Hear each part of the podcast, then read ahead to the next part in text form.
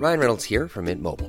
With the price of just about everything going up during inflation, we thought we'd bring our prices down. So to help us, we brought in a reverse auctioneer, which is apparently a thing. Mint Mobile unlimited premium wireless. Ready to get 30, 30, bit to get 30, bit to get 20, 20, 20, bit to get 20, 20, bit to get 15, 15, 15, 15 just 15 bucks a month. So, Give it a try at mintmobile.com slash switch. $45 upfront for three months plus taxes and fees. Promo rate for new customers for limited time. Unlimited more than 40 gigabytes per month. Slows. Full terms at mintmobile.com. Yo soy vicepresidenta de la mesa directiva. En la presidencia de la Comisión de Gobernación, por cierto, hay una mujer, también en la de puntos constitucionales, encabezada por una mujer. Eh, la Comisión del Trabajo no, es por un hombre. Pero va- vamos al tema medular que ustedes están planteando. Efectivamente, el día de ayer el Pleno de la Cámara aprobó un punto de acuerdo para exhortar a las autoridades para efectivamente combatir la violencia hacia las mujeres y a las niñas y muy especialmente a- a- para evitar el feminicidio. Eh, me gustaría puntualizar con ustedes una cuestión. Por favor. No, la muerte de una mujer no necesariamente es un feminicidio. Una mujer puede, por ejemplo, morir en un accidente de tránsito, una mujer puede morir en una balacera, eh, pero lo es, es feminicidio cuando la matan por el hecho de ser mujer. Ahora bien, ¿cómo sabe la autoridad cuando sucede esto? Así es. es clarísimo en el tipo penal que tiene el Código Fe- eh, Penal Federal. Pueden presentarse una de siete, una, ¿eh? no las siete, no dos, sino una de siete, que va, primero, que haya sido violada, segundo, que haya sufrido laceraciones en, eh, eh, vejatorias de su cuerpo, eh, por, eh, por ejemplo, el caso de Ingrid es, es claro y patente el deseo de agredir a la mujer por el mero hecho de serlo. Tercero, que haya sostenido una relación afectiva o una relación amorosa con el victimario. Eh, cuarto, que eh, la mujer haya sufrido después de muerta actos vejatorios como por ejemplo haber sido su cadáver exhibido en público, eh, tirado a la calle, eh, desnudo. Así es. Eh, y otros tres más que claramente le permiten al Ministerio Público eh, configurar la posibilidad jurídica de estar en presencia de un feminicidio. Entonces, eh, el problema efectivamente no es el tipo penal. Es más, per- podría decir que ni siquiera lo es el hecho de que eh, las penas eh, sean eh, cada vez mayores. El problema empieza desde que se aparece el cuerpo y empieza la investigación. Ahí es el, Cuando- eh, eh, perdón, Sena, per- perdón, diputada. Sí, El problema es que es ahí, ese es el, el meollo del asunto, la investigación, porque usted puso un ejemplo, si aparece, pues si la atropellaron, ¿no? Pero ¿cómo sabemos que si no se hace una investigación con, con este, este esquema de género, no, ¿cómo sabemos que esa mujer a lo mejor la, la, la, este, la aventaron ahí atropellada? O sea, para que, para que pasara un auto y la atropellara. ¿O cómo sabemos que no hubo un tema de violencia de género? tienes toda la razón. Porque, Adriana. porque la investigación es la que no se hace. Efectivamente, estas siete condiciones que tiene el tipo de feminicidio son muy claras, pero puede existir la, la situación en de que eh, la mujer eh, se haya peleado con su pareja y la pareja para castigarla le echa el coche encima. Así es. Eso también es un feminicidio. Entonces, eh, la clave en cuanto a, la, a los feminicidios es una buena investigación. Una vez que estos hayan sido cometidos, pero tenemos que irnos antes de que sucedan los feminicidios, que porque ahora las mujeres, especialmente las mujeres jóvenes, están exigiendo para que haya no solo conciencia, sino acciones concretas por parte del Estado mexicano para garantizar la vida de las mujeres y las niñas.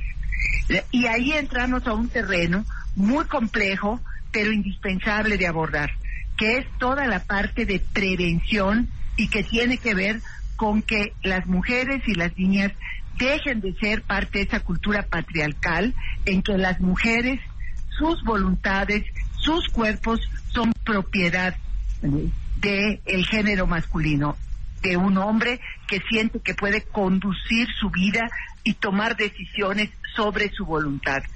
Y esto tiene en la parte más violenta, más severa, eh, más claramente violatoria de la paz, de la vida de las mujeres, como es el feminicidio, como son eh, todas aquellas lesiones causadas por su condición de género, lo que se da de violencia en el seno de los hogares.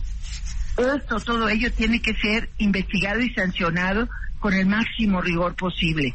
Así es. Pero también hay dos líneas que no podemos dejar. Una, la atención a las víctimas. Y no solo se trata de la víctima de un feminicidio cuyo cuerpo tiene que ser tratado con dignidad, que es lo que no ha sucedido eh, en, en, los últimos lamentables hechos. Se trata también de las familias, de los familiares que sufren esa pérdida. Esos tienen que ser atendidos y considerados como víctimas también y la otra parte tiene que ver con las acciones de prevención.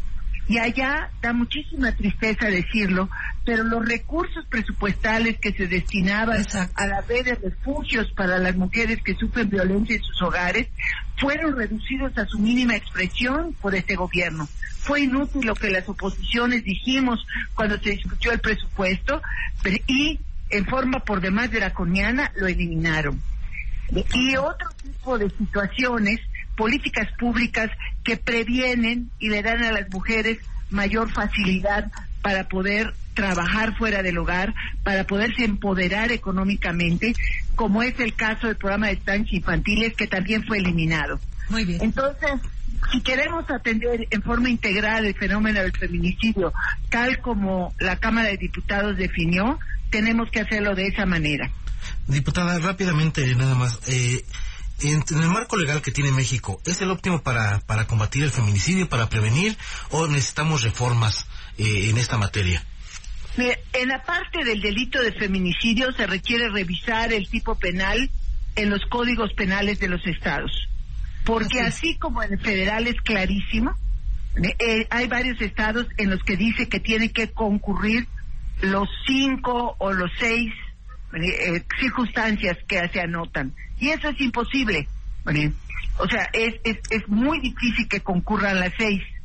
Eh, entonces, lo que queremos, y es un propósito que también se mencionó en, esta, eh, en este comunicado conjunto, eh, queremos revisar los tipos de feminicidio de los estados para trabajar junto con los congresos de los estados y que quede tan claro como en el cómo está en, en la legislación federal. Porque la mayoría de los feminicidios son del fuero común, es decir, se, se rigen por los códigos penales de la Ciudad de México, del Estado de México, de Morelos, solo por mencionar los estados cercanos a la capital, ¿no? Entonces, esa es una. Dos, tenemos también en la parte penal que afinar algunos otros tipos que violentan los derechos de las mujeres a vivir en paz, especialmente el tipo de hostigamiento sexual. Y ayer, por primera vez, la Cámara de Diputados, a propuesta del grupo parlamentario del PRI, introdujo en el Código Penal Federal el tipo de acoso sexual. ¿Sabes que no existía el tipo de acoso sexual? espero que la República lo apruebe. No, no existía. En el Código Penal Federal no se sabía qué es el acoso sexual, no estaba definido en la ley.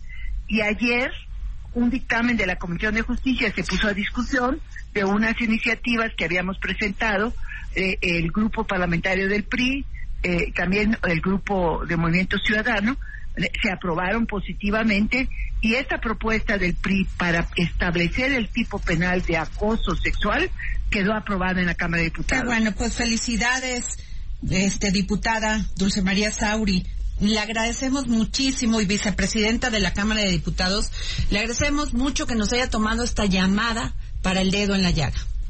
Muchísimas gracias a ustedes porque este tema tan delicado, tan duro, tan triste, en la medida en que ustedes en los medios de comunicación le ponen el dedo en la llaga, en esa medida contribuye mucho a darle una solución. Muchas gracias, Gracias, diputada diputada. Dulce María Sauri. Botox Cosmetic, out of botulinum toxin A, FDA approved for over 20 years. So, talk to your specialist to see if Botox Cosmetic is right for you.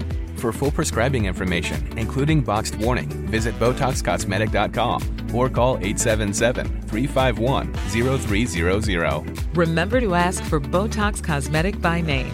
To see for yourself and learn more, visit BotoxCosmetic.com. That's BotoxCosmetic.com.